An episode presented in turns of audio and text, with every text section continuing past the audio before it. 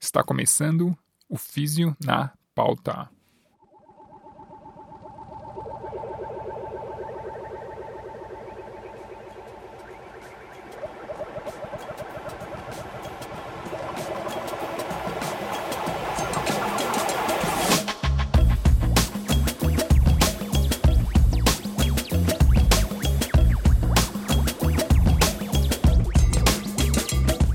Seja bem-vindo ao Físio na Pauta Podcast. É, a fisioterapia chegando humildemente na podosfera brasileira. Meu nome é Eric Lopes. Eu terei a responsabilidade de apresentar e produzir esse podcast.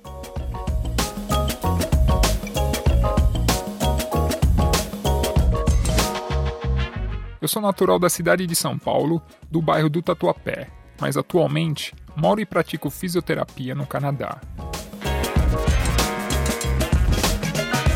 Eu sou formado em Ciências Biológicas pelo Instituto de Biociências da Universidade de São Paulo e sou formado em Fisioterapia pelo Centro Universitário 9 de Julho.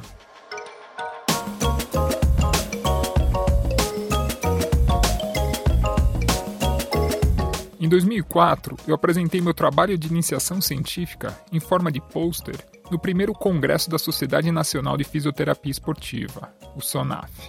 No ano seguinte, em 2005, eu mudei para o Canadá e dei início ao processo de equivalência do diploma de fisioterapia para poder trabalhar como fisioterapeuta no Canadá.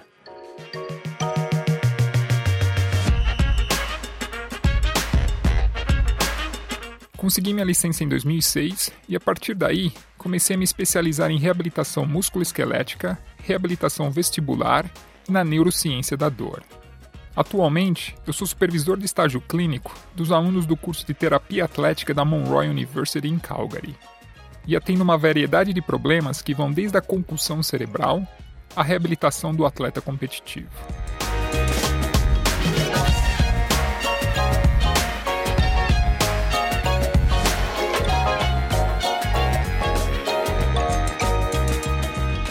E agora resolvi criar esse podcast.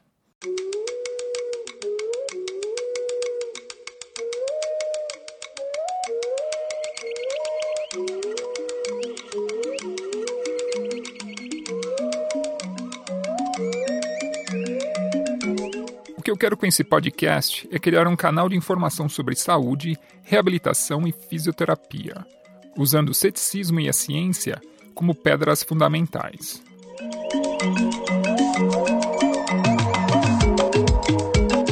O ceticismo é qualquer atitude de questionamento para o conhecimento, fatos, opiniões ou crenças estabelecidas como fatos.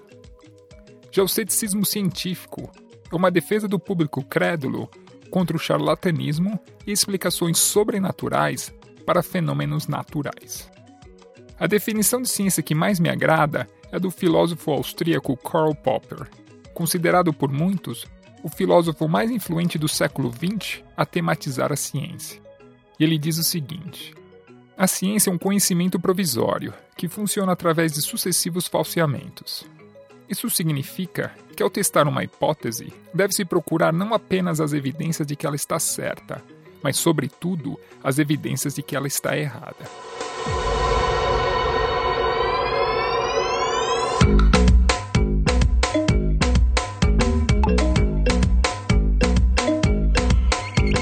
A necessidade de evidências cientificamente adequadas como suporte a teorias é mais evidente na área da saúde, onde utilizar uma técnica sem avaliação científica dos seus riscos e benefícios pode levar à piora da doença, gastos financeiros desnecessários e o abandono de técnicas comprovadamente eficazes.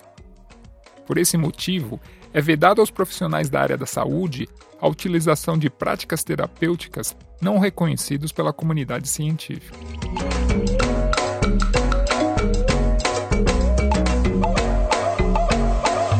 Então, o que eu vou fazer nesse podcast é simplesmente expressar a minha opinião, fundamentada mais na ciência do que na evidência. A ideia de enfatizar a ciência em geral ao invés da evidência em particular começou em 2008 com dois médicos, o neurologista Steven Novella e o oncologista David Gorski, que dizem o seguinte: a prática baseada em evidências é vital e influencia positivamente a prática clínica. Porém, o foco na evidência não deve excluir as plausibilidades científicas.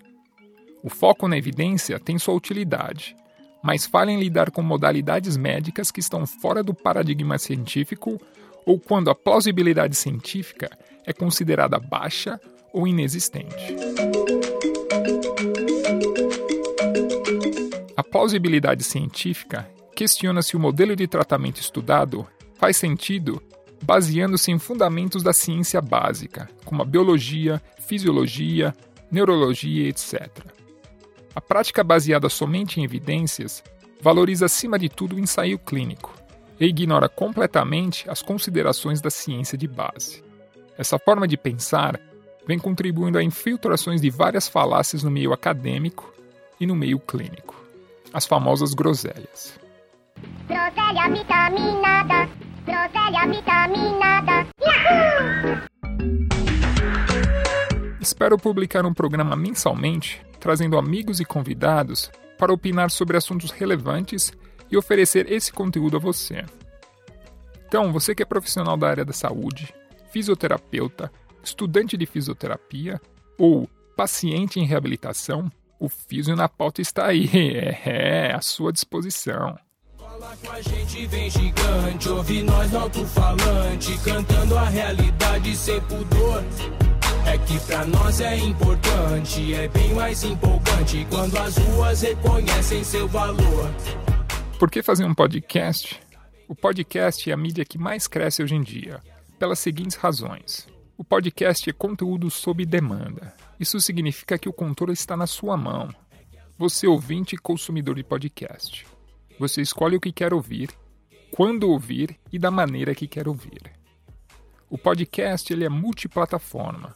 Você pode começar escutando no computador e pode terminar em qualquer outro aparelho em qualquer outro lugar.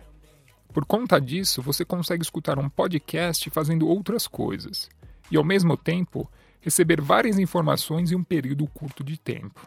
E além do mais, tem música. A música será parte do contexto dos programas. É, o Guizeira na técnica.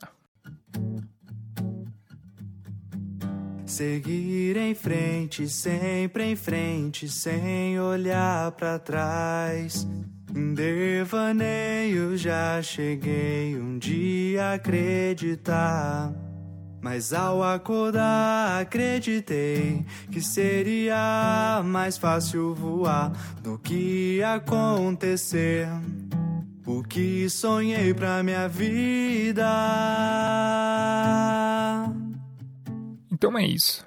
Você pode acompanhar o Físio na Pauta através do aplicativo de podcast do seu smartphone no site fisionapauta.wordpress.com, no Twitter, arroba fisionapauta, ou mandar um e-mail para fisionapautapodcast.gmail.com. Esse é o Físio na Pauta aparecendo na podosfera e eu sou o Eric Lopes, esclarecendo quem eu sou e qual é a desse podcast. Muito obrigado pelo download e por destinar um pouco do seu tempo para escutar o Físio na Pauta Podcast. Vou ficando por aqui deixando essa sonzeira para você. Fui! Foi um dia que ouvi de uma pessoa qualquer. Que não adianta ser o melhor se ninguém sabe quem você é. Então apareça esclareça